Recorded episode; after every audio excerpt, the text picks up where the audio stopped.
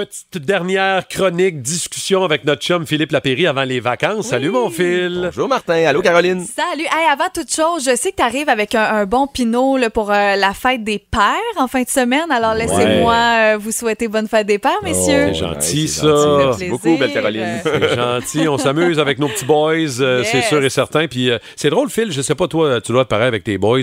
Moi, mon gars, chaque fois qu'on ouvre une petite bouteille de vin, ma blonde et moi, il veut toujours goûter avec son petit doigt. Ah ouais? Absolument. Hein, Il veut Mais toujours doigt- goûter, il aime bien ça.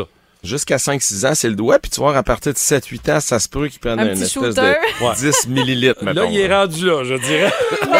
Vous êtes deux bons papas, en tout cas, puis euh, Ouais, vous êtes beaux à voir. Ben, c'est gentil. euh, au meilleur de notre apprentissage que ce que Ouais. les parents nous ont laissé avant, on essaie de refaire la même chose avec ces cocos-là. Mais, hein, mais, hein, on va célébrer ça en fin de semaine. Tous les papas qui nous écoutent, bonne fête des pères avec. Euh, on s'en va en Californie aujourd'hui avec un pinot noir californien et je trouve l'étiquette, le marketing, je trouve Ah le oui, look vraiment. superbe, Phil. Simplicité, c'est ce qu'on aime autant dans le vin que sur l'étiquette que les gens qui font le vin.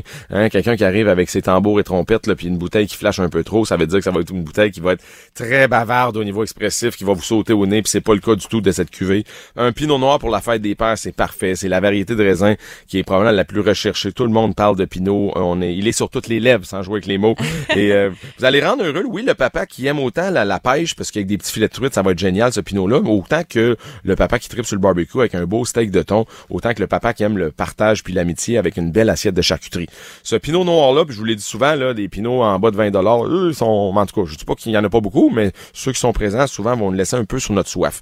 Là, pour 21,90, on est en présence d'un pinot noir du Golden State, donc la Californie, Oui. qui se nomme Angéline, très facile, ceux qui Oh, sont dans c'est l'auto. C'est tellement beau, là. Ouais. Ah. Puis, puis un pinot qui est, qui est glissant, qui est mûr, qui est juteux, Ouais. qui est bien engageant et bien sûr peu tannique, comme la plupart des pinots devraient l'être. C'est peu tannique. C'est pas du Cabernet Sauvignon, c'est pas du Zinfandel. C'est ça. la- On veut quelque chose là, qui glisse en bouche, qui, qui est coulant, qui accroche pas. Et souvent, ben, le pinot, quand c'est bien fait, ça sent les fruits à noyaux, la cerise, le cassis, le jus canneberge. Dis-moi, c'est euh, le cas.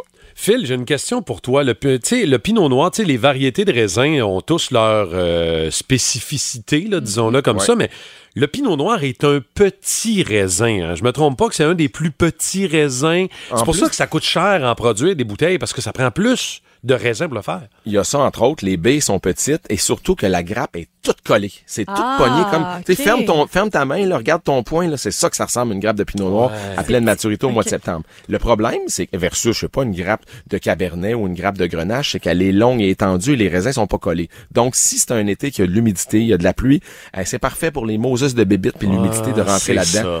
Et c'est un gros, gros challenge de faire pousser un grand pinot. D'ailleurs, la preuve, c'est qu'on le retrouve en Bourgogne, en Oregon, un petit peu en Californie, à Niagara, en Nouvelle-Zélande. Sinon, il y a très peu d'endroits dans le monde qui font des pinots vraiment qui vont nous accrocher un sourire au visage. Tu sais, les pinots d'Oregon, je les adore, mais Caroline, faut-tu mettre 60-70 pièces la C'est bouteille? plus et plus difficile C'est- au niveau du portefeuille. Même affaire Ouais. en Bourgogne. On, on se prend un pinot de. Bourgogne, c'était très cher. Là, on est à 21,90 pour l'allure. en Californie. C'est C'est magique. c'est efficace, euh, c'est vendangé à la main, bien sûr. C'est neuf mois de fût euh, français au niveau du vieillissement.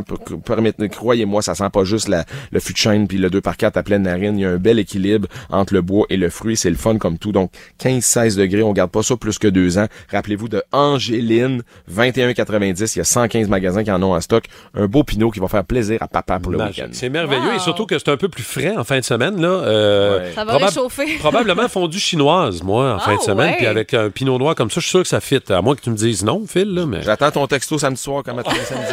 Let's go, let's go. Hey, moi, la semaine prochaine, ça se peut que je t'envoie une photo pour te faire suer un peu là, dans un endroit que t'aimes beaucoup dans l'Ouest canadien. Oh C'est où, oui. tu penses? T'en vas pas dans le Far West des Canadiens, dans la vallée de la Eh Canagan? Oui, et oui, avec des belles suggestions que tu m'avais données il y a plusieurs mois d'ailleurs. Profites-en, t'es chanceuse. Ça On va sur la plus belle terrasse du pays, la terrasse de puis même la terrasse de Quails Gate juste en bas. Il y a du vignoble au pied carré. Kelowna est une ville merveilleuse. Euh, Je te souhaite un beau voyage et c'est grandement mérité, ma belle. Ben, merci Cheers, beaucoup. Cheers, Phil. bonne fête des pères. Bon Salut, mon ami Martin. bonne fête des Oui. pères. Puis euh, écoute, on se retrouve euh, quelque part cet été sur une terrasse. Ça me fera plaisir. Salut à vous autres. Salut. Bye bye. Bye.